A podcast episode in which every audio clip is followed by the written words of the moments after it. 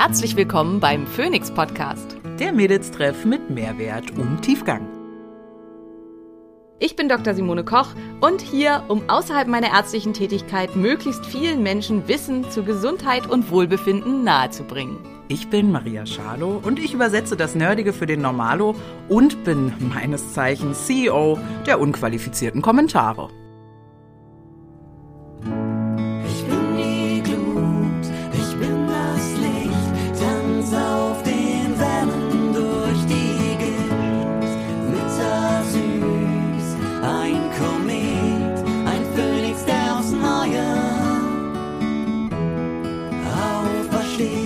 Dieser Podcast dient der reinen Wissensvermittlung.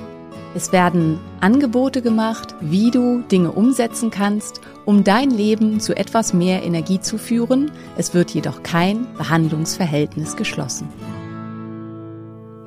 Unser Immunsystem ist in dieser Jahreszeit besonders gefordert. Dies liegt vor allen Dingen an der heißen Heizungsluft, die unsere Atemwege austrocknet und dazu führt, dass sich Viren und Bakterien hier besonders schnell einnisten können. Umso wichtiger ist es, unser Immunsystem in dieser Zeit optimal mit Nährstoffen zu unterstützen. Eine große Hilfe kann hier AG1 sein. AG1 enthält 75 verschiedene Inhaltsstoffe, alles aus natürlichem Ursprung und einen großen Anteil an Vitaminen und Mineralstoffen, um uns dabei zu helfen, den täglichen Bedarf abzudecken. Mit der Adresse www.athleticgreens.com slash Simone bekommst du das Starterpaket mit einmal extra fünf Travel Packs sowie einer schönen Dose und einem Löffel sowie einer Jahresportion Vitamin D. Athletic Greens bzw. AG1 erhältst du im Abo. Das Abo ist jederzeit kündbar, aber ohne Probleme kommt deine tägliche Dosis für dein Immunsystem zu dir nach Hause. Sponsor für diese Folge ist Brain Effect. Bei Brain Effect bekommst du Lifestyle-Produkte und Nahrungsergänzungsmittel in höchster Qualität aus deutscher Produktion. Mit dem Code DSK sparst du immer optimal auf die jeweilige Kategorie, aber auch 10% auf alle Produkte. Das bedeutet, die Kategorie, die gerade im Angebot ist, gibt dir 20% Rabatt. Die Kategorie, die nicht im Angebot ist, erhältst du immer 10% Rabatt. In einigen Wochen bekommst du 20% auf alle Produkte. Mit DSK liegst du also immer richtig. Guck mal hinein in die wundervollen Produkte von Brain Effect.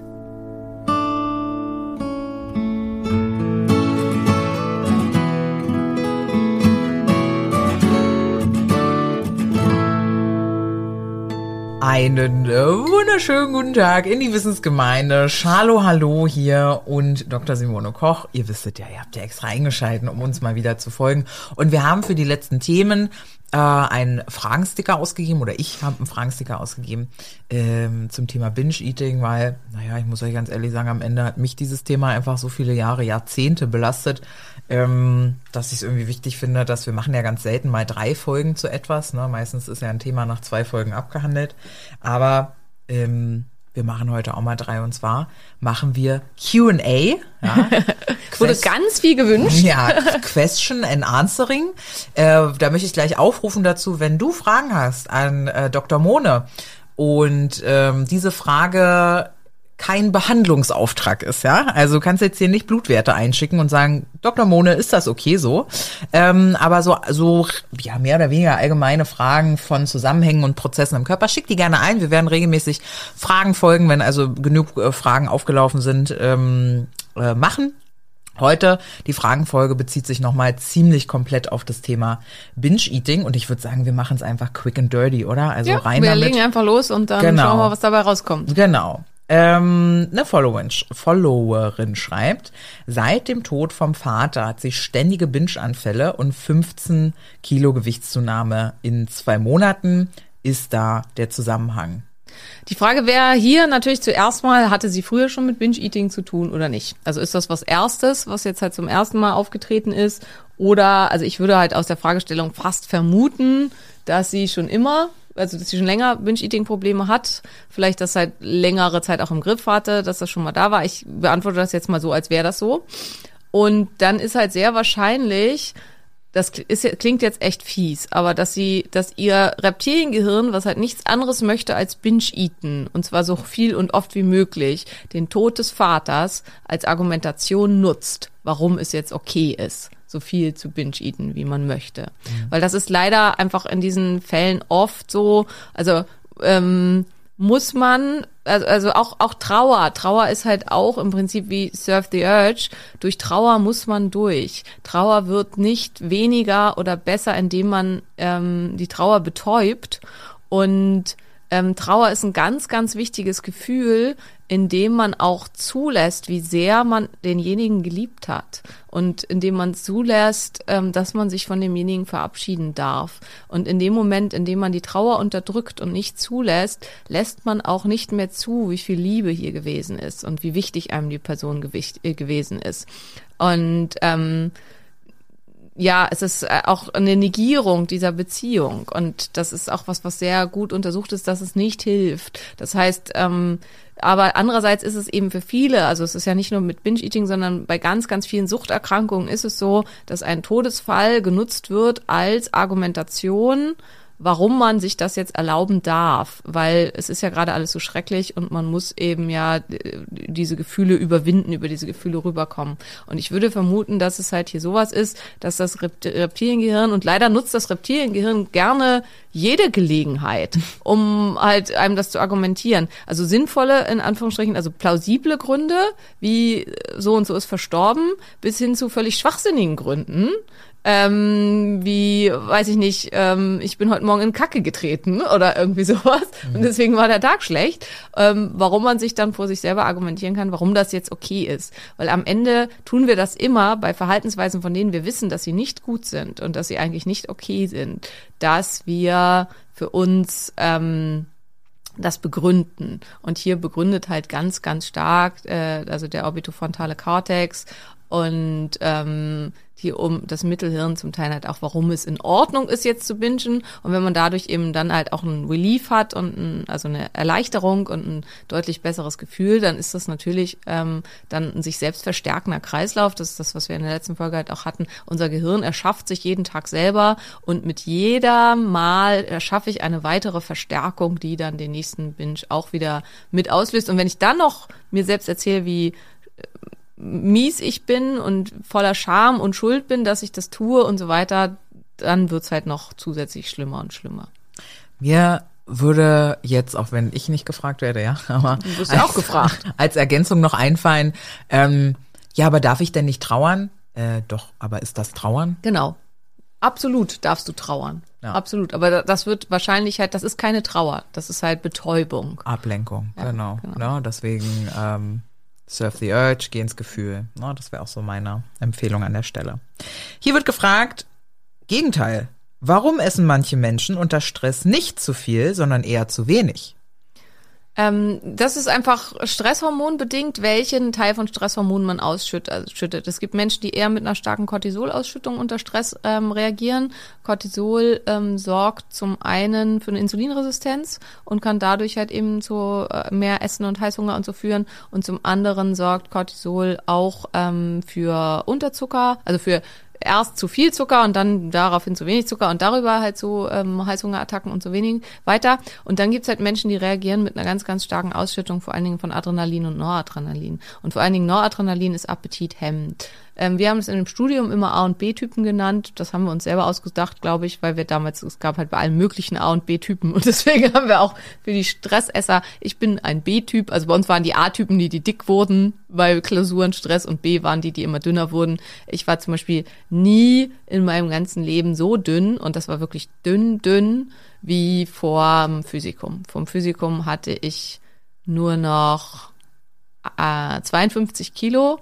Jetzt bin ich im Augenblick auch viel, viel muskulöser, aber als Vergleich aktuell habe ich 58 Kilo und ich bin ja jetzt schon sehr schlank. Also damit war ich echt, also auch ungesund dünn. Und ich konnte einfach nicht essen. Ich konnte nicht essen. Also der Stress hat bei mir den Appetit komplett weggemacht und ich krieg dann halt auch mal Magenschleimhautprobleme und kann dann halt äh, irgendwie dann nur noch in der Richtung essen. Richtiger Reinfall. Ein richtiger Reinfall, genau. Und also das ist der Grund. Es gibt halt eben Typen, die mit Cortisolausschüttung massiv reagieren und Typen, die eher mit Steroiden wie ähm, äh, äh, Quatsch, Katecholaminen wie Adrenalin und Noradrenalin reagieren. Ja, ich habe nämlich nur keinen Appetit bei emotionalem Stress.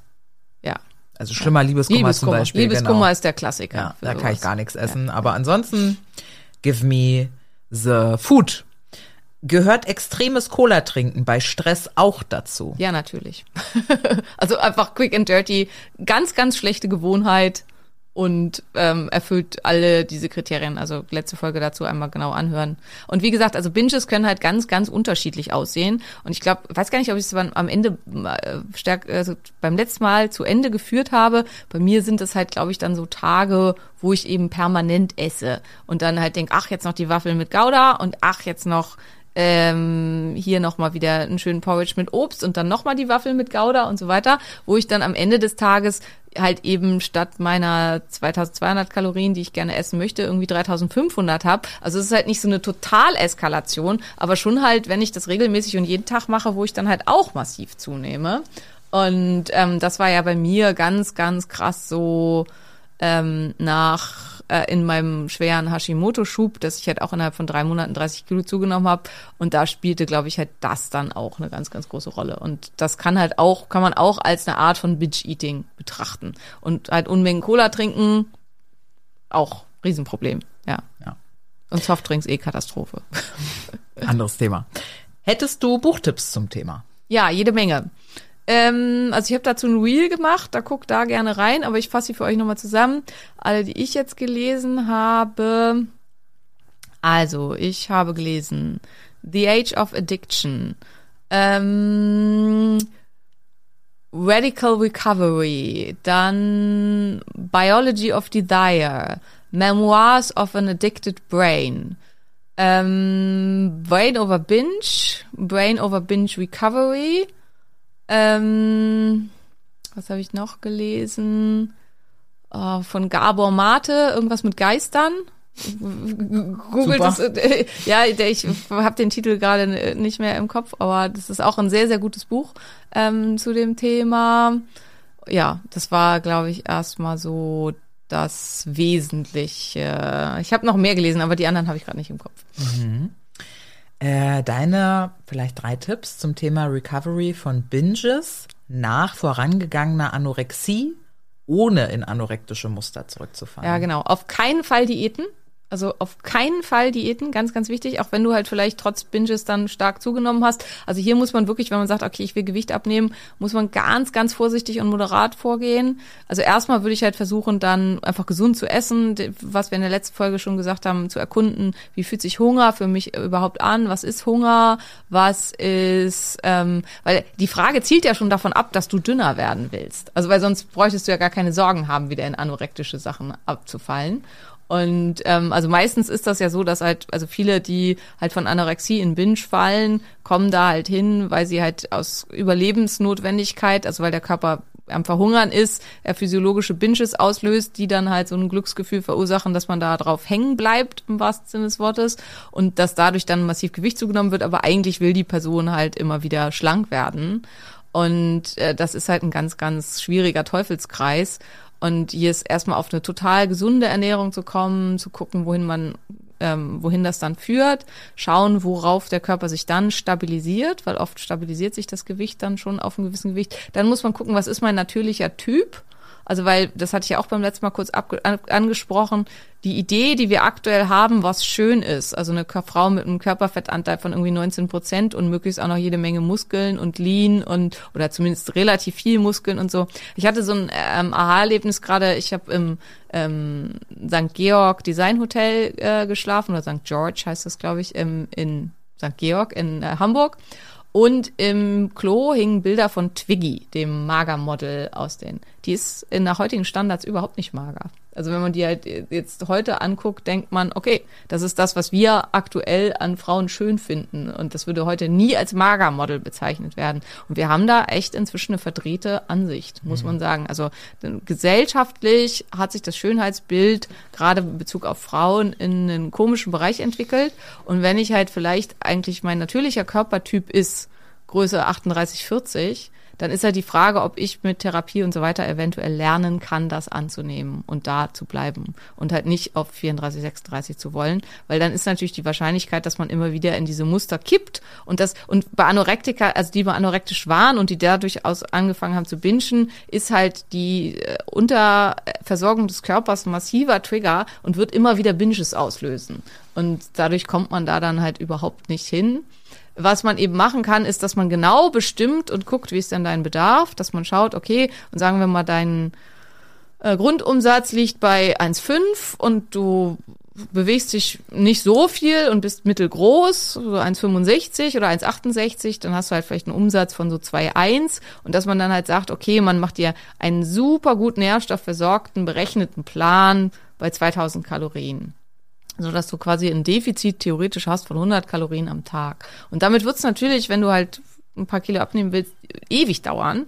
Aber es wäre halt so moderat, dass dein Körper das wahrscheinlich gar nicht merkt und halt keine nicht in anorektische Muster und auch nicht in Binge-Muster verfällt. Das wäre halt auch eine Möglichkeit, so ganz, ganz sanft und moderat. Meistens macht der Körper das aber von alleine, dass er halt, wenn er da erstmal hin ist, langsam sich darunter reguliert, bis zu dem Punkt, was man halt eigentlich natürlich wäre, und die meisten von uns sind natürlich eben nicht eine große 34 oder Size Zero. Ja, Ja, was auch gut ist. Wer da Hilfe braucht, sich zu akzeptieren in seinem 38er Sein. Körper, ja, äh, in seinem Sein, genau, äh, kann ich sehr äh, ans Herz legen, den Instagram-Account von Lizzo, Lizzo Be Eating, äh, zu folgen. Die Frau hat irgendwie 150 Kilo und gibt so einen Fick. Ja, oh, das darf man nicht sagen, ne? Ist ihr, ist ihr sehr egal, ja, ist ihr sehr, ist ihr sehr egal, ja, und hat auch Liebe und Erfolg und Geld und alles, was du glaubst, was man ja nicht hat, äh, vielleicht, wenn man ähm, keine Size Zero ist, so da kann man viel draus lernen und ziehen. Ähm, woran erkenne ich denn, dass es Bingen ist? Wenn du dein Verhalten ändern möchtest. Das ist der einzig wichtige, das einzig wichtige Kriterium. Es ist nicht wichtig, dass irgendwer anders dir das aufdrückt. Und das ist halt wie mit meinen Peanut Butter Cups. Also jetzt ist für mich das halt einfach nur eine, eine Challenge, ne? Und ähm, ich wollte das halt für mich ändern. Es ist, also es macht mich nicht fertig und so. Aber wenn es für mich sich zwanghaft anfühlen würde und ich das äh, empfinden würde als was, was mich massiv stört und mein massiv, mein, äh, also mein Alltag quasi beeinträchtigt und wo ich das Gefühl habe, es äh, ist was, was ich unbedingt ändern würde, weil es halt für mich, ich das Gefühl habe, es ist ein Verhalten, was mir nicht gut tut, dann ist das so. Und alles, was halt du, also außer du empfindest halt normal Essen als Bingen, weil dann ist das nämlich eher Anorexie, ähm, ist halt alles, was du irgendwie, wenn du wirklich überkalorisch isst und das regelmäßig und in welcher Art auch immer und es beeinträchtigt dich, du fühlst dich zwanghaft gesteuert, du ähm, bist damit unglücklich, dann kann man das als Binge bezeichnen. Also wie gesagt, auch nochmal in die letzte Folge reinhören, gibt es ganz unterschiedliche Typen. Ähm, natürlich ist das nicht die Definition der Binge-Eating Disorder. Die Definition der Binge-Eating Disorder ist, dass man mehrmals pro Woche eine riesige Menge an Kalorien in einem kurzen Zeitraum von zwei bis drei Stunden zu sich nimmt. Aber das ist halt die psychiatrische Definition der Erkrankung. Darum geht es uns hier nicht. Okay. Das heißt, die Frage kommt nachgeschoben, das hat nicht immer mit hochkalorischem Essen zu tun. Doch, Schon. ja. Das hat, hat schon immer mit hochkalorischem Essen zu tun. Also wer jetzt an Chicorée binscht, der kann natürlich, wenn ihn das auch betrifft und so weiter und ihn das total stört, kann er versuchen, dieses Verhalten abzulegen. Aber das wür- würde nicht in die Kategorie Binge-Eating fallen. Okay. Ähm, emotionales Essen. Angst im Leben, was zu verpassen, wenn man kein Junkfood isst. Ähm, Würde ich auch sagen, hör die letzte Folge. Ähm, also Junkfood schmeckt nicht, Junkfood äh, befriedigt nicht, äh, Junkfood spricht einfach nur massiv dein Corpus striatum an. Ähm, das ist dein, das, das, dieser Satz, den du da gerade genannt hast, ist zu 100 Prozent das, was dein Corpus striatum dir erzählt. Also das ist ein Satz, den man zu 100 Prozent, hier spricht die Stimme der Sucht. Hier spricht die Stimme des Reptiliengehirns. Ähm, dieser Satz ist nicht von dir. Und das musst du halt anerkennen und bearbeiten. Und dann ähm, kannst du damit weiterkommen, weil dieser Satz macht, wenn man ihn, also wenn man ihn hinterfragt in jeglicher Hinsicht, keinen Sinn. Weil was verpasst man, wenn man im kein Junkfood isst? Äh, ekligen Pappgeschmack mit äh, Unmengen Kalorien, äh, Transfetten. Transfette, Billigstes äh, Fleisch. Hirn, äh, äh, Hirn- und Herzinfarkt, ähm, Insulinresistenz. Also alles, was man hier verpasst, ist in jeglicher Hinsicht halt nichts Wertvolles. Und auch das meiste Junkfood schmeckt ja auch wirklich eigentlich gar nicht. Es spricht halt nur das Corpus striatum hoch 10 an. Und ähm, Und man hat möglicherweise eine Dopaminausschüttung danach. exakt, das ist ja das, was das Corpus striatum macht. Ja. Ja. Maria muss die Folge auch nochmal hören. Ja. Ähm, Wir alle. genau. Und ähm, also das ist die, das ist so ein typischer Satz, der einfach von der Stimme der Sucht kommt und vom Reptiliengehirn kommen kann und den man dann einfach gehen lassen sollte. Also diese Stimme, den Satz, wie auch immer, den Glaubenssatz. Ja. Wie unterbrichst du das Bingen Emotional Eating außer Fasten? Fasten, wir hatten wir ja schon in der letzten, das, da darfst du was zu sagen. Ich kann da ja äh, aus Erfahrung wenig zu sagen. Ähm, aber eigentlich haben wir es beim letzten Mal Surf the Urge. Ja, also- genau. Surf the Urge, die letzte Folge nochmal anhören. Nee, Und die vorletzte? Vorletzte Folge Beide. war das, genau, Willensstärke. Ähm, und in dem Moment also ganz einfach reingehen. Was war, wie geht's mir denn gerade? Was ist gerade hier mein Bedürfnis? Warum fühle ich den Drang dazu, äh, das jetzt gerade zu tun? Und ähm, wenn du mittendrin bist, pff, ja, Ja, auch- ist es schwer. Also ich. den Binge selber schwer, würde ich auch sagen. Aber auch da, man kann eigentlich, man hat zu jeder Zeit die Wahl und halt auch hinspielen, wo ist das gerade? Wo ist dieser Drang, jetzt das nächste noch zu nehmen und zu, und zu haben? Wie fühlt sich das an? Und es ist wirklich was, was sich halt bewährt hat. Was ist das für ein Gefühl? Ja, Ist das Gefühl, also ist das ein stacheliger Ball oder ist das, fühlt sich das an wie ein schwarzes Loch in meiner Magengegend? Also an welcher Stelle ist das Gefühl? Hat das Gefühl eine Farbe? Wenn ja, welche Farbe ist das? Was liegt hinter dem Gefühl? Spüre ich Ängstlichkeit, Unruhe und gar nicht, nicht bewerten, nicht gucken, woher kommt das? Ist das mein tiefkindliches Trauma, was damals der und der? Darum geht's nicht, sondern es geht wirklich nur um anerkennen, was ist. Also das Gefühl betrachten, wie ein Beobachter von außen, von allen Seiten anschauen und dann versuchen, also es zuzulassen, zu sagen, es ist okay, du bist da, damit es gehen darf. Genau.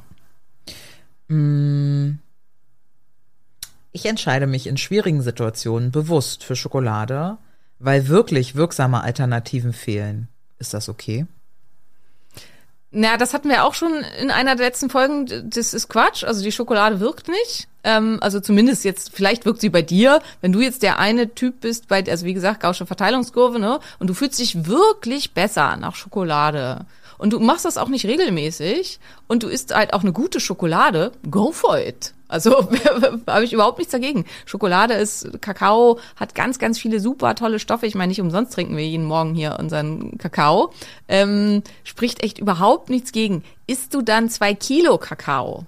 Dann, äh, oder äh, zwei Kilo Schokolade, dann ist es halt nicht mehr die Schokolade, die dich glücklich macht, sondern die Menge an Zucker und Kalorien. Und ist es die billige Milka? Genau, dann ist es halt auch, und davon halt auch eine Tafel, weil auch hier würde ich sagen, ein Stück, egal, Biert, äh, wenn dir das hilft, mach.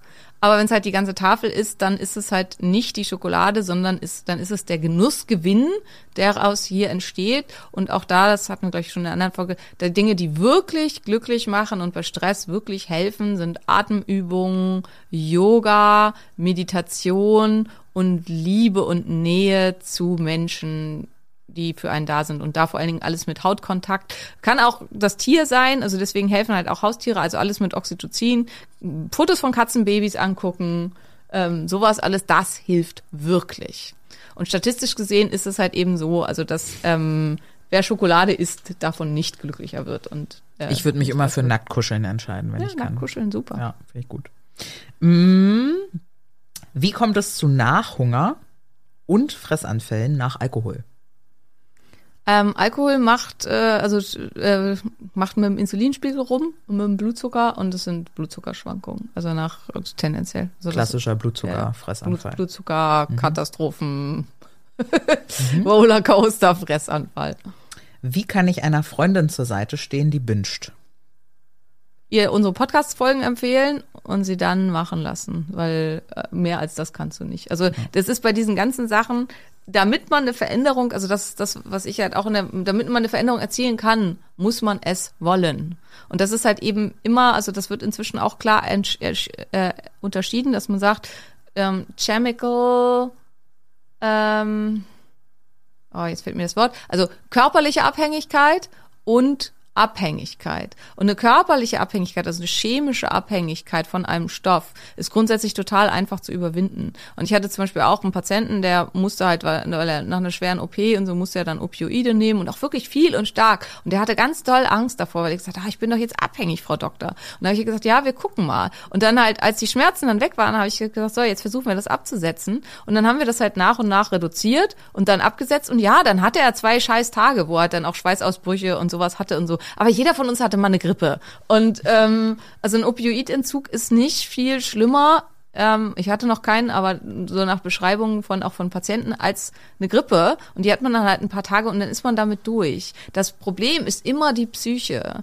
Und ähm, eine körperliche Abhängigkeit lässt sich halt eben ganz, ganz schnell und ein, also nicht einfach, ne? Und in Bezug auf Alkohol kann das auch richtig gefährlich sein. Da muss man dann gucken, dass man einen Therapeuten dazu kriegt und das eventuell halt stationär macht und so weiter.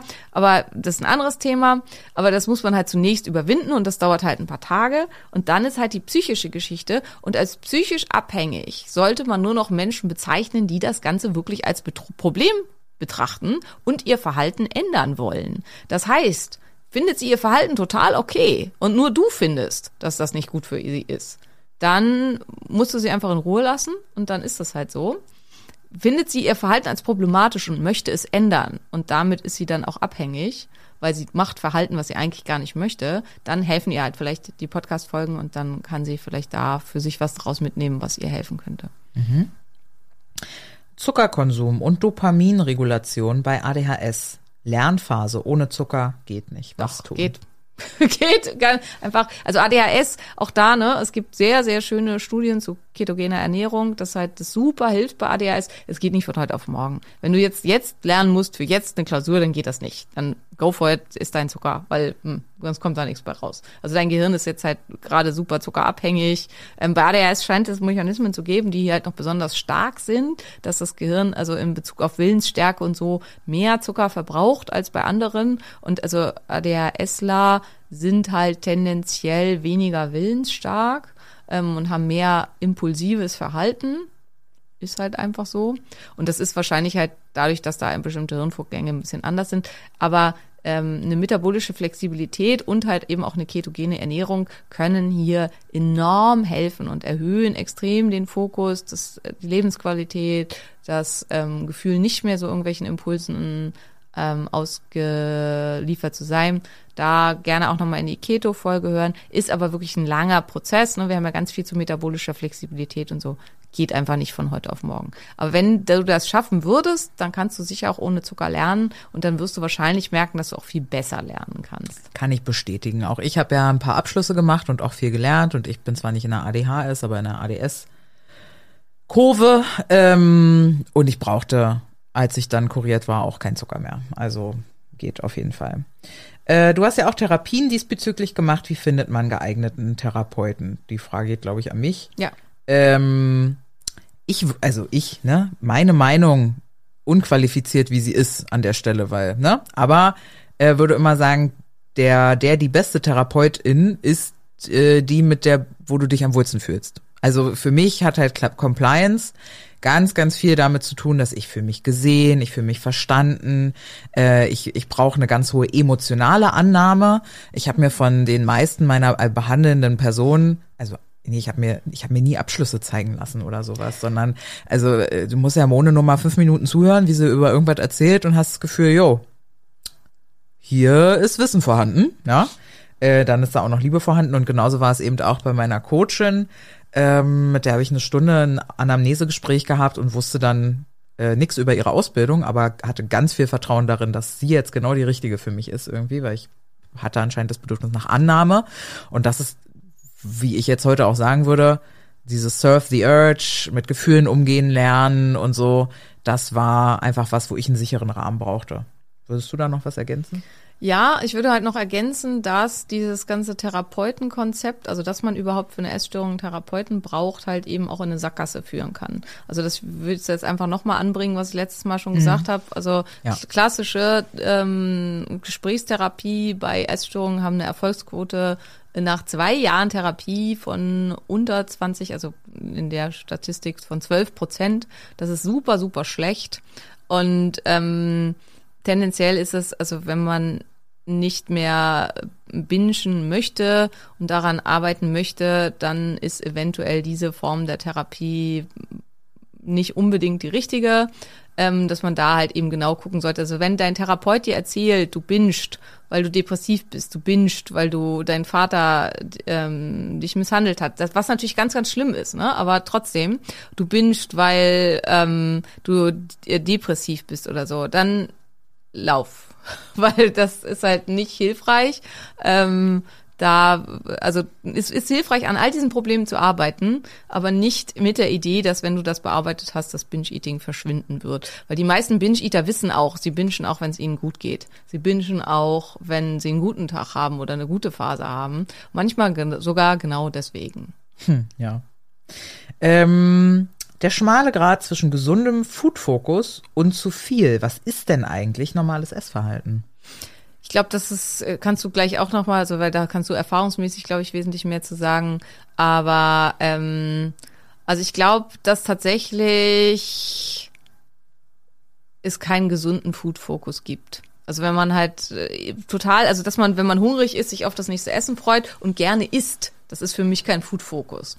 Aber sobald man halt eben schon nach jeder Mahlzeit die ganze Zeit darauf konzentriert ist, wann kriege ich meine nächste Mahlzeit, was wird das sein, wann gehe ich das einkaufen und so weiter, das ist für mich schon ein Fokus, der nicht mehr gesund und nicht normal ist. Und was ist gesundes Essverhalten, das muss jeder für sich selber rausfinden, das ist aber oft eine ziemlich harte Nummer. Und dafür kann auch ein Therapeut super nützlich sein. Ja. Und hilfreich und nett und alles. A absolut. Ähm, ich würde da, also mir hat zum Beispiel geholfen, mit einem Jan zusammenzuleben. Ich würde sagen, dieser Mann hat so die gesündeste Beziehung, die man zu Essen nur haben kann. Die ist sowas von unemotional. Also der kann sehr gutes Essen total genießen, überemotionalisiert aber Essen gleichzeitig auch nicht. Macht überhaupt kein Gewese darum, wenn er halt keinen Hunger hat und dann isst er halt mal eine Mahlzeit nix. Und wenn er dann zwei Tage später mehr Hunger hat, dann isst er mehr und macht da auch kein Gewese drum. Also total das Vertrauen in den Körper und die Annahme der Situation, wie sie ist, ja, ohne Überinterpretation und oh Gott, jetzt habe ich so einen Hunger, weil meine Mutti hat mich mit viermal in der Kita vergessen abzuholen. Also das ist so, wo ich sagen würde, Das ist ein total guter Tipp, ja. Das ist tatsächlich auch ein Tipp, der äh, immer auch gegeben wird, dass man sich jemanden in seinem Umfeld sucht, der aus der eigenen Sicht ein total gutes Essverhalten hat und den eventuell auch befragt. Ja. Also wie geht dir das denn damit? Ähm, hast du auch das und das und so? Also wenn der zum Beispiel sagt, nee, also Food Focus weiß ich überhaupt nicht, was das ist. Wenn ich Hunger habe, habe ich Hunger und dann überlege ich mir, was ich essen will dann und dann gucke ich in den. Kühlschrank und was da ist, mache ich mir was draus. Genau. Ja. Ähm, weil, also so kenne ich das halt zum Beispiel auch von Julian, bei dem ist das halt auch so, der ist total entspannt mit Essen und auch total entspannt halt auch mit Essen mit seinem Körper und mit Gewichtsschwankungen und so. Ähm, und dass man darüber dann eben lernt, wie sieht sowas aus. Ja. Mm, Ich lese die Frage jetzt vor und beantworte sie aber gleich, weil das hatten wir im Prinzip schon. Is it binge und was tun? Bin satt, kein Appetit drauf, esse aber alle Chips. Ja. Hör die letzten drei Podcast-Folgen. Und äh, hör dich selbst, ich habe eigentlich keinen Hunger, war das irgendwie, ne? Ja, kein Appetit. Ja, dann, ähm, ja. Ja. Bingo. Ja, Hattrick. Ähm, wie kann ich aufhören, so große Mengen zu essen? Eventuell brauchst du so große Mengen. Also das ist natürlich jetzt eine Frage, die man so einzeln ganz, ganz schwer, also isst du riesige Mengen mit riesigen Mengen an Kalorien, ähm, weil das dir irgendwie da, also weil du als klassischen Binge alles, was vorher gesagt wurde und äh, so weiter. Wenn du aber einfach nur riesiges, riesige, also große Portionen isst in einem normalen Bereich, also wenn man sich angucken würde, was unsere Männer so auf ihre Teller häufen, dann würde man halt eventuell auch denken, hm, ist das noch normal?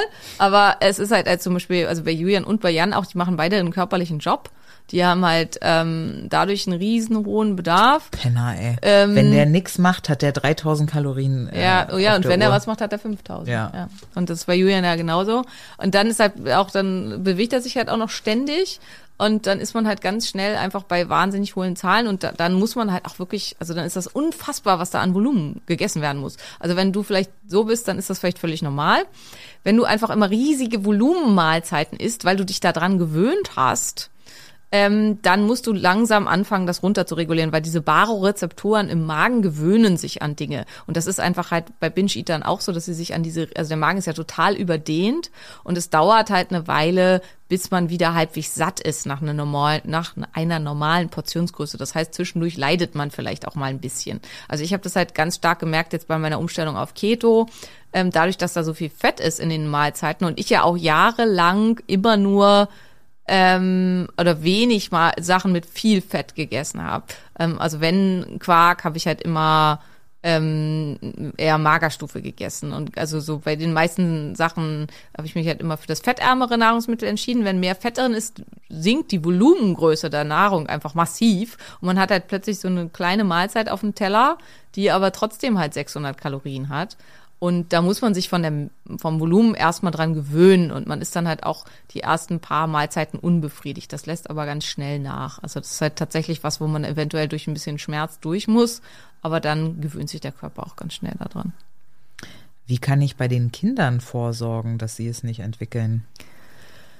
Nicht vorleben, vor allen Dingen nicht vorleben, dass man überhaupt kein Food-Fokus, kein äh, ich muss essen, kein ich muss abnehmen, kein ach guck mal hier wieder mein Körper, also auch nicht ständig darüber sprechen. Also bei Frauen ist ja oft, dass sie total fixiert darauf sind, ach guck mal hier das an mir und oh, meine Hüfte und ich wäre gern ein bisschen und wiegen und ständig darüber reden, wie kann, äh, kann man ein bisschen was abnehmen und über die nächste Diät und so weiter. Und vor allen Dingen niemals, niemals niemals zwingen zu essen, wenn sie keinen Hunger haben und den Teller aufzuessen, wenn sie eigentlich satt sind. Das sind für mich so mit die entscheidenden Dinge. Und bei meinen Kindern ist halt ganz oft so, ja, was weiß ich, dann haben die irgendwie beim Freund schon was gegessen oder dann gab's nach dem Fußballtraining, also ist ja natürlich ist das nicht gesund, aber dann gab's nach dem Fußballtraining halt von irgendeinem Kumpel gab's eine Tüte Gummibärchen. Und dann kann es halt sein, dass Tristan beim Abendbrotessen is- sitzt und sagt, er hat keinen Hunger. Und dann hat er halt die Kalorien, die er braucht, in Form von Gummibärchen konsumiert. Ist das gut? Nee. Aber soll ich, sollte ich ihn jetzt noch zwingen, trotzdem noch 300, 400 Kalorien zu sich zu nehmen in was anderem? Nein, Herrgott, weil das Kind hat ja seinen Energiebedarf gedeckt. Und dann ist da eben nichts. Und das ist für mich auch total okay. Und ich halte ihm Vortrag, warum Gummibärchen nicht das optimale Nahrungsmittel sind. Und Aber wenn er ins Bett geht und sagt, er hat Hunger, sagst du, siehst du? Ja. ja, das auch, aber dann kriegt er trotzdem auch Ja, noch was. ja. Also auch da, meine Kinder werden dann nicht gezwungen, mit Hunger ins Bett zu gehen. Ja, ja, sehr gut. Kann eine isolierte, äh, äh, mein Gott, kann eine isolierte Insulinresistenz des Hirns Binges auslösen ohne Übergewicht? Ja. Gut. Gibt es Langeweileessen? ist auch ein angewöhntes Verhalten und dann ist der Trigger Langeweile. Also das ist halt, das haben glaube ich, also nach dem, was ich so gehört habe, auch viele, viele Binge-Eater. Und das ist halt auch bei sonstigen Drogen und äh, Alkohol und so weiter, viele konsumieren aus Langeweile. Ich habe nichts zu tun, also, und ich habe auch nie gelernt, das Gefühl auszuhalten, dass nichts los ist. Also konsumiere ich, was auch immer, weil dann habe ich ja was zu tun. Und dann ist dieses unangenehme Gefühl der Unruhe und so weiter weg. Und dann heißt es halt lernen, Langeweile auszuhalten und damit klarzukommen und sich vielleicht eventuell halt dann auch sonst eine andere, sinnvollere Beschäftigung zu suchen. Oder halt auch mal Ruhe. Viele haben ja ein Thema damit, sich Ruhe zu gönnen, weil sie dann unproduktiv, denken sie seien ja unproduktiv, wir müssen ja mal produktiv sein und mal Ruhe neu labeln. Na, ist total, Ruhe ist nichts, was du dir verdienen musst. Äh, Faulheit ist, meiner Meinung nach, ein Konstrukt des Kapitalismus, in dem geschafft wird, dass die kleinen Arbeiter immer weiter rennen, weil sie wollen ja nicht die Faulen sein in der Gruppe. Und oben sitzt der Firmenschiff und freut sich, dass sich aller verausgaben. So ein bisschen stelle ich mir das immer vor, auch wenn ich selbstständig bin und dann chillig. Ähm, wenn ich gebinged habe, versuche ich mit exogenen Ketonen eine weitere Mahlzeit zu ersetzen. Ist das eine gute Idee? Ich würde sagen, nein. Also weil du, das ist ja quasi ein Purging-Verhalten. Also du ähm, versuchst dann halt Kalorien an anderer Stelle einzusparen, um ähm, das auszugleichen, dass du gebinged hast. Was du eigentlich tun solltest, ist äh, zu lernen, nicht mehr zu bingen und nicht halt ein ähm, kompensatorisches Verhalten äh, zu machen, um gegen das Ganze vorzugehen. Wenn du aus Blutzuckergründen bingst, also wenn das bei dir ein physiologischer Binge wegen instabilen Blutzucker ist, da können exogene Ketone natürlich helfen. Die helfen dann aber mehr, wenn du die vor dem Binge nimmst, als danach. Hier ist jetzt nochmal, das Kind ist also schon Binge-Eater. Wie kann man Kind bei Binge-Eating-Problemen unterstützen? Kinder sind ganz, ganz schwierig, weil das kindliche Gehirn ist noch unreif und ist damit super anfällig. Also der, die kontrollierenden Mechanismen, also der präfrontale Kortex ist noch nicht ausgereift. Die ähm, Reptiliengehirnzentren haben viel mehr Macht. Deswegen machen Kinder und Jugendliche auch viel mehr dumme Dinge. Ähm, das ist halt ganz wichtig, dass man das mit im Kopf hat. Ähm, auch alles anhören, was wir erzählt haben, entsprechend da was zu suchen. Aber hier ist halt das total sinnvoll, dass man eine Mitbegleitung hat, ähm, die das einfach auch, also von extern, weil man als Elternteil meistens nicht so den Zugang hat, die Sachen zu erklären und damit ranzugehen und das mit klar zu machen. Aber auch Kinder können diese Sachen verstehen, auch mit den Hirnzentren und so weiter und können lernen, ähm, ja, da dann drüber zu kommen und den Drang zu akzeptieren und loszulassen und es dann nicht mehr zu machen. Aber es ist, Kinder ist wesentlich schwieriger, weil das Gehirn einfach noch unreif ist. Kann Hypnose bei der Überwindung von Binge-Eating hilfreich sein? Nur meine Meinung, gerade als Antwort. Ich habe ja Hypnose gemacht. Ich würde sagen, jein.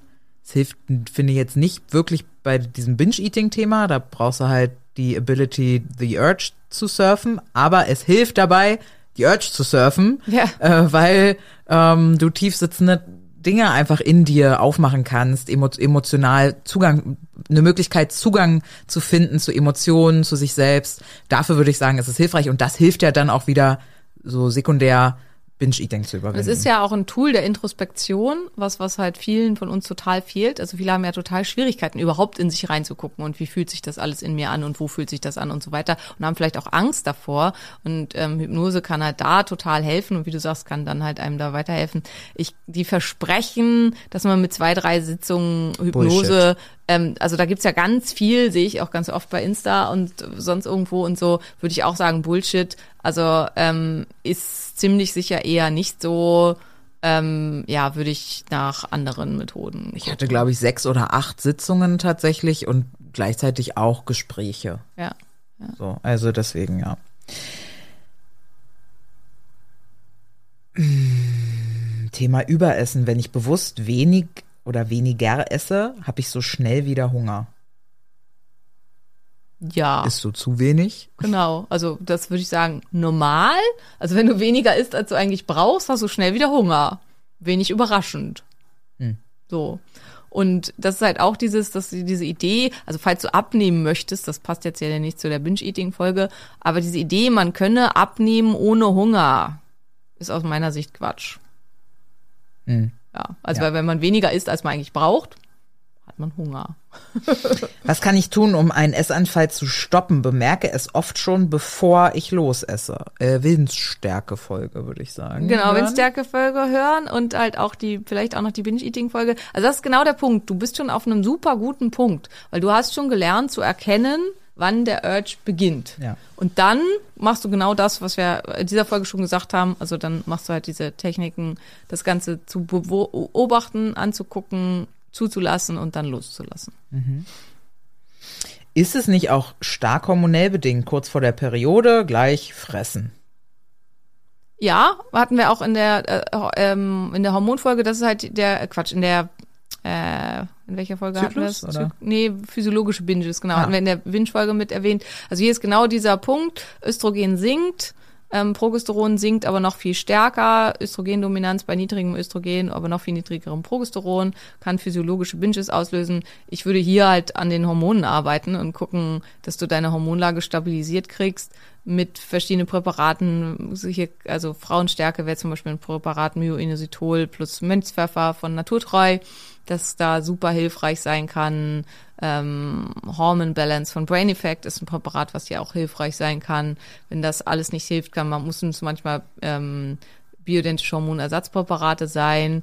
Wenn man das mit einem allen nicht in den Griff kriegt, und das ist das Einzige, also du hast nur diese physiologischen Binges und willst das halt ausgleichen und dadurch nicht zunehmen, würde ich halt immer sagen, okay, ähm, ich nimm auch vielleicht den Binge an, weil es ist ein physiologischer Binge, der wirklich schwer zu bekämpfen ist und mach aber dann während meiner Mens faste ich jeden Monat zwei Tage oder irgendwie sowas. Wäre auch eine Option. Manchen hilft, über diese Phase drüber zu fasten. Also schon vorher anzufangen zu fasten und dann zu fasten und dann kommt es nicht mehr zum Binge. Aber das ist hier alles, wenn du keine Binge-Eating-Disorder hast, sondern halt nur diese ähm, hormonell bedingten, quasi physiologischen Binges. Ich habe eine starke Verknüpfung, Fernsehen und Essen am Abend. Wenn es ruhig wird, Fernsehen okay, aber wie komme ich vom Essen weg? Verknüpfung lösen. Also, und wie kann man das machen? Nicht mehr essen, während man fernseht. Also, Ja. und dann halt auch wieder mit dem allen, also Surf the Urge, fühl dahin, fühl, dass du das willst, hör den ganzen Stimmen in deinem Kopf zu, die dir alle möglichen Argumente bringen werden, warum das total okay ist, jetzt die Tüte Chips zu essen. Und wenn du es halt eben wirklich loswerden willst, dann wird es zwei, drei, vier Wochen dauern und dann ist die Verknüpfung halt auch gelöst und dann wirst du mit Fernsehen nicht mehr die Verknüpfung haben und nicht mehr dieses starke Bedürfnis haben, beim Fernsehen zu essen. Wie bekomme ich Binges in der Schwangerschaft in den Griff? Das ist wahrscheinlich halt auch ein hormonelles Problem. Also wenn du sonst halt kein Problem hast, ähm, würde ich sagen, nicht so wild, aber die, du kannst die Techniken immer anwenden. In der Schwangerschaft sind es manchmal tatsächlich physiologische Binges, also dass man irgendwelche Mängel ha- hat. Insofern würde ich, wenn du mit Binges in der Schwangerschaft zu tun hast, tatsächlich verschwinden nämlich, also Binge-Eating-Disorder ist meistens in der Schwangerschaft weg. Warum?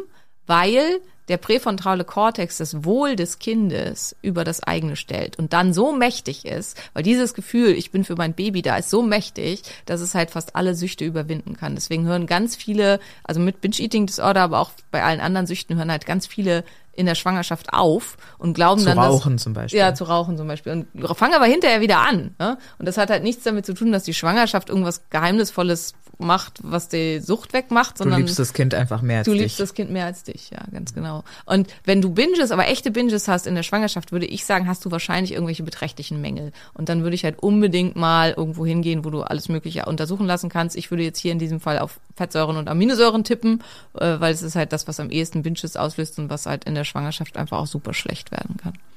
Gibt es die Sucht nach Blutzuckerspitzen? Ja, klar. Also weil diese Blutzuckerspitzen machen ja eine Dopaminausschüttung und machen halt, dass sich das geil anfühlt. Ja, ist halt wie alles beim Bingen. Also spielt da ja mit rein. Ja. Ich esse auch bei gesundem Essen zum Teil riesige Portionen und kann erst aufhören, wenn mir schlecht ist. War das bei normalem Essen? Gesundes Essen. Ach so, auch bei gesundem Essen. Ja, ist auch äh, ungut. Also ist halt ein erlerntes Verhalten mit gesundem Essen dran arbeiten, vorher aufzuhören. Also mehr kann man da leider nicht zu sagen. Also viel mehr kann man halt auch nicht machen.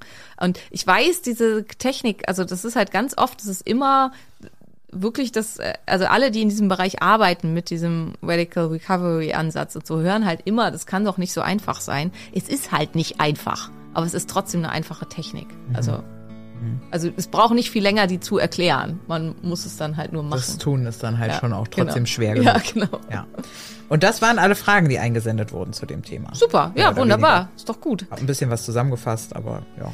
Dann ähm, hoffen wir, diese QA-Folge hat euch gefallen. Wenn euch das Format gefallen hat, ähm, also ich habe ja immer bei Insta einen Post, dann setzt uns da gerne drunter, dass euch das gefallen hat. Ihr könnt uns auch schreiben, dass euch das gefallen hat, dass wir halt wissen, ob wir das regelmäßig machen sollen. Und dann wünschen wir uns, euch, uns auch, ja, euch noch einen wunderschönen Tag und eine schöne besonders. Woche. uns besonders, genau.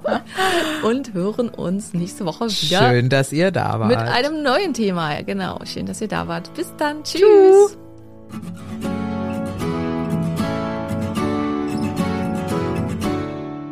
Das war der Phoenix Podcast. Vielen Dank, dass du zugehört hast und ich hoffe, du bist auch nächste Woche wieder mit dabei. Mehr über mich und meine Arbeit findest du im Internet auf meinen diversen Homepages. Hey, wenn du bis hier aber gehört hast, ne? Und du hast mindestens einmal geschmunzelt, ich weiß das. Wir sind lustig. Und du hast das Sternchen noch nicht gedrückt. Dann mach das bitte noch und denk an den Liebesbrief. Küsschen! Wenn